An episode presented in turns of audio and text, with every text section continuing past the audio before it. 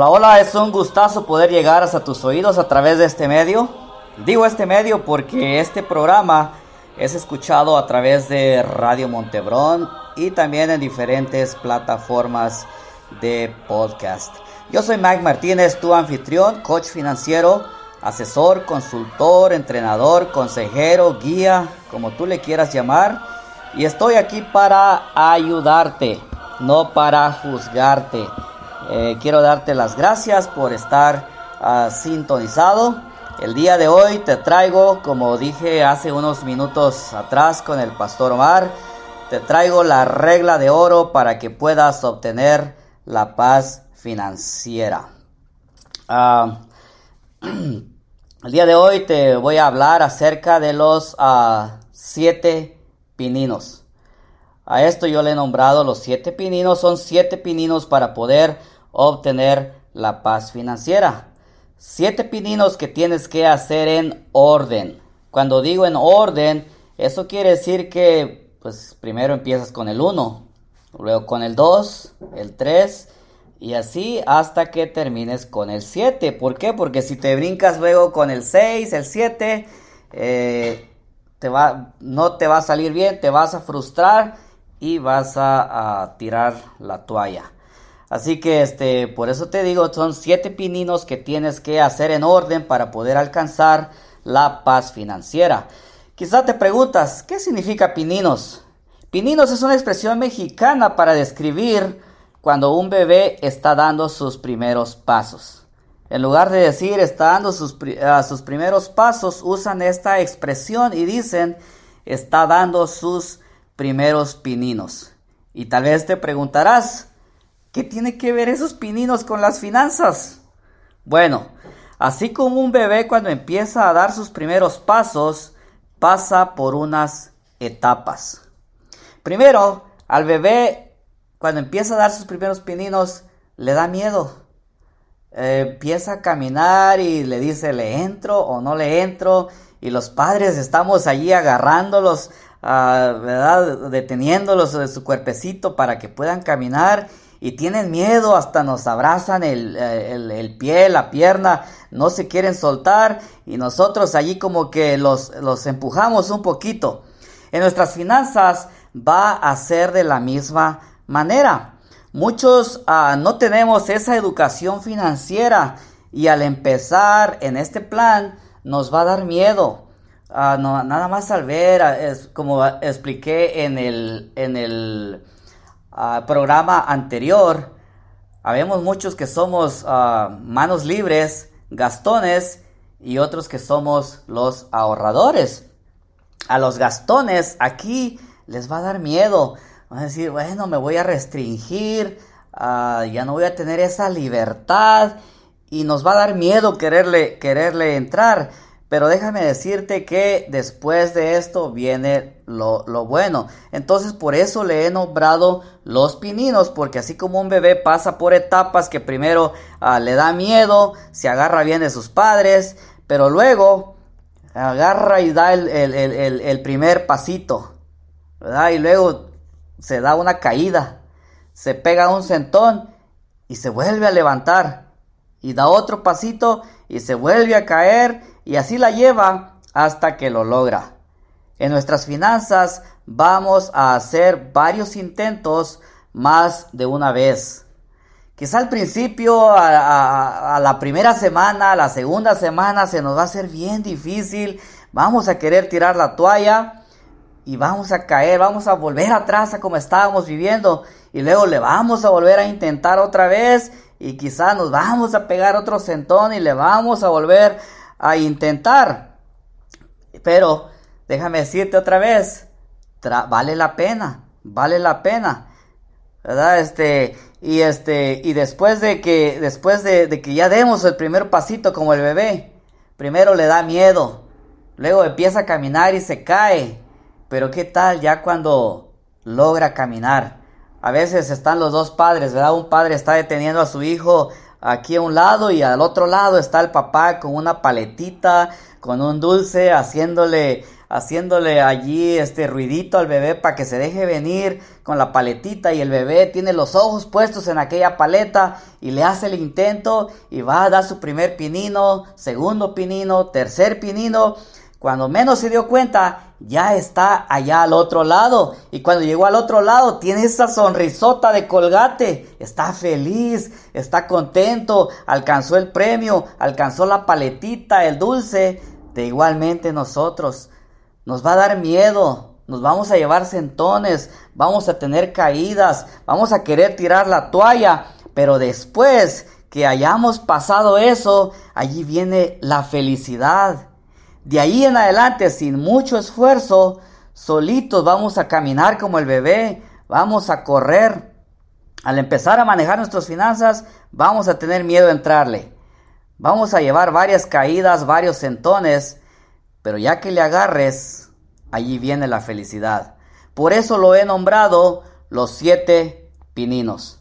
A propósito, los siete pininos, ah, cuando los imparto en clases o en conferencias, está conformado más o menos de cuatro clases, un promedio de cuatro horas. El día de hoy nada más ah, vamos a tratar de ver tres pininos. Voy a tratar de resumir y dártelos de una forma así bien explicaditos con peritas y manzanitas a manera de que le entiendas bien. De paso quiero hacerte una invitación a individuos, líderes, pastores, jefes de tribus, Ah, tú que tienes algún grupito por allí, alguna célula, bueno, tú que me escuchas, ¿quieres obtener clases de cómo manejar mejor tus finanzas personales? ¿Quieres una conferencia de finanzas? ¿Estás teniendo un retiro ah, de conferencia de parejas tal vez? ¿Conferencia de jóvenes? Este, ah, yo, yo, te animo a que, a que incluyas unas clases de finanzas. En Estados Unidos, las finanzas es la causa número uno de divorcios y los problemas también en los hogares, incluyendo en hogares cristianos. También en el resto de los países de Latinoamérica está entre los primeros tres lugares de la causa de divorcios, la causa de problemas en, en el hogar. Así que si está entre los primeros tres lugares que acarrea conflictos, acarrea problemas, acarrea divorcios, ¿no crees que vale la pena poder incluir este tipo de clases en conferencias, retiros de parejas? Tienes una conferencia de jóvenes, ¿no crees que sería algo provechoso que nuestros jóvenes a una temprana edad aprendan a cómo poder manejar mejor sus finanzas.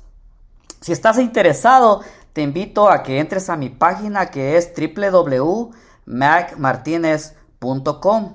Mac se escribe M-A-C-K, Martínez con. Allí hay una sección donde dice ah, citas en línea o presenciales. Encuentras allí eh, una consulta gratis y también clases individuales, o paquetes de tres clases o también conferencias. Lo que sea de tu interés, con gusto estoy para ayudarte. Ah, de paso, también quiero darte estos números para que me marques y formules tus preguntas.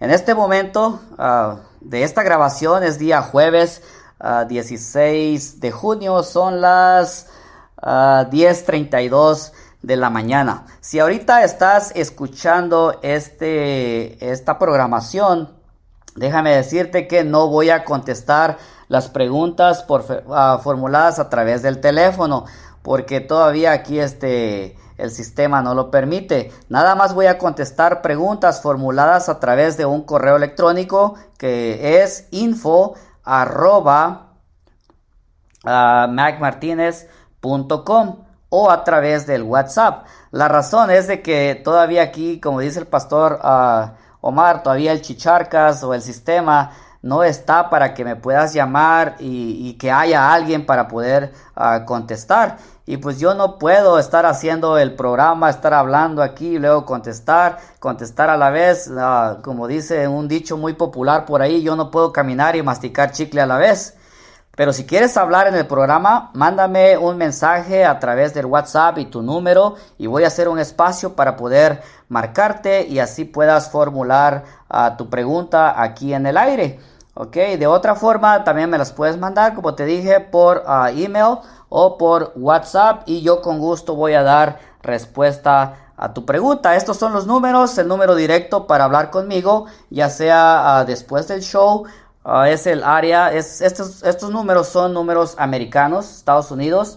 Es el área 562-250-7403. Es el número directo para hablar conmigo. Y el otro número es el WhatsApp. Cualquier parte del mundo me puedes mandar ah, ya sea un mensaje de voz formulando tu pregunta o un mensaje a través del WhatsApp. Y este número es más 1 562 329 2374. Y como te vuelvo a repetir, esto es este es un show a donde vamos a estar hablando, donde tú vas a hacer el show. Yo solamente voy a, a contestar a tus preguntas. Así que te animo a que me mandes ya sea un un email o una, este, un mensaje a través del WhatsApp y yo con gusto voy a dar lectura o voy a contestar a tu pregunta. Y si quieres salir al aire con tu pregunta, igual mándame un mensaje, dame tu nombre, tu número de teléfono, yo te, yo te marco aquí en el espacio para así poder formular tu pregunta y yo poder darte las respuestas. Ok, así que este, vamos a empezar. Como te dije, esta es la regla de oro. La regla de oro que yo lo he nombrado los siete pininos para poder obtener la paz financiera. Y vamos a empezar así rápido con el pinino número uno. El pinino número uno es construir un mini fondo de emergencia. A esto yo le he puesto la cantidad de mil dólares. Si tú me estás escuchando en algún otro país de Latinoamérica, Ah, te recomiendo más o menos el equivalente de 500 dólares en moneda nacional. Eh, ¿Para qué es este, este minifondo de emergencia? Para cuando llegue lo inesperado. Escucha bien. Para cuando llegue lo inesperado. No es por si va a llegar.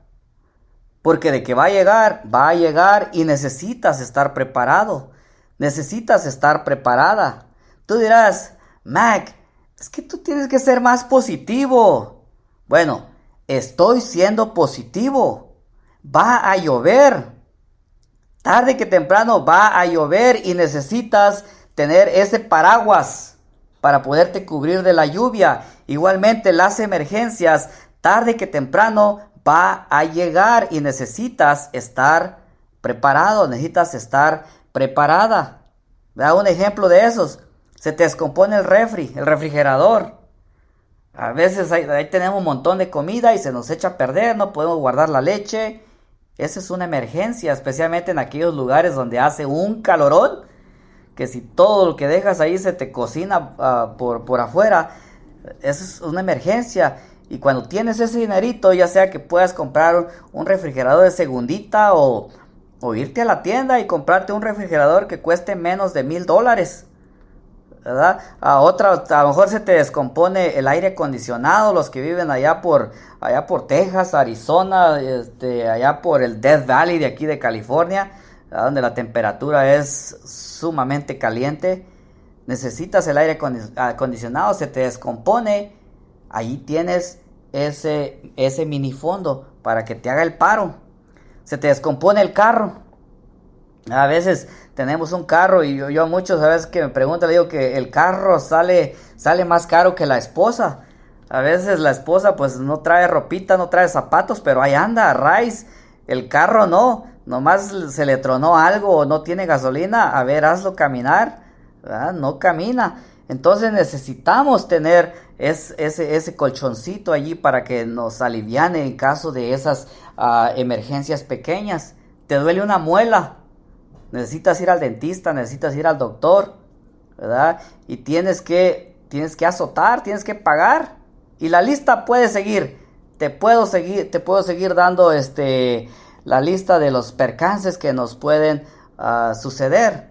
Así que el propósito del minifondo de emergencia es mantenerte alejado de la deuda. No tener que usar una tarjeta de crédito que te cobra muchos intereses. O no tener que molestar a un amigo, a un hermano, el patrón, que, para que te dé dinero prestado.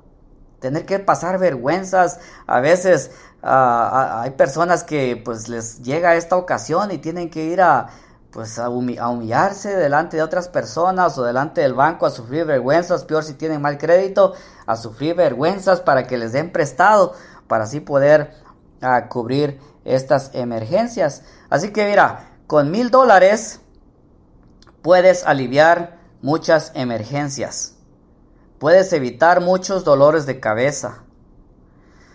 A los que están en cualquier país de Latinoamérica, este, como ustedes saben, les puse más o menos el equivalente de 500 dólares en moneda nacional. Pueden evitar muchas, ah, muchos dolores de cabeza y aliviar muchas emergencias. Porque a los países les, les, recomiendo yo más o menos el equivalente de 500 dólares en moneda nacional? Porque la mano de obra es más barata.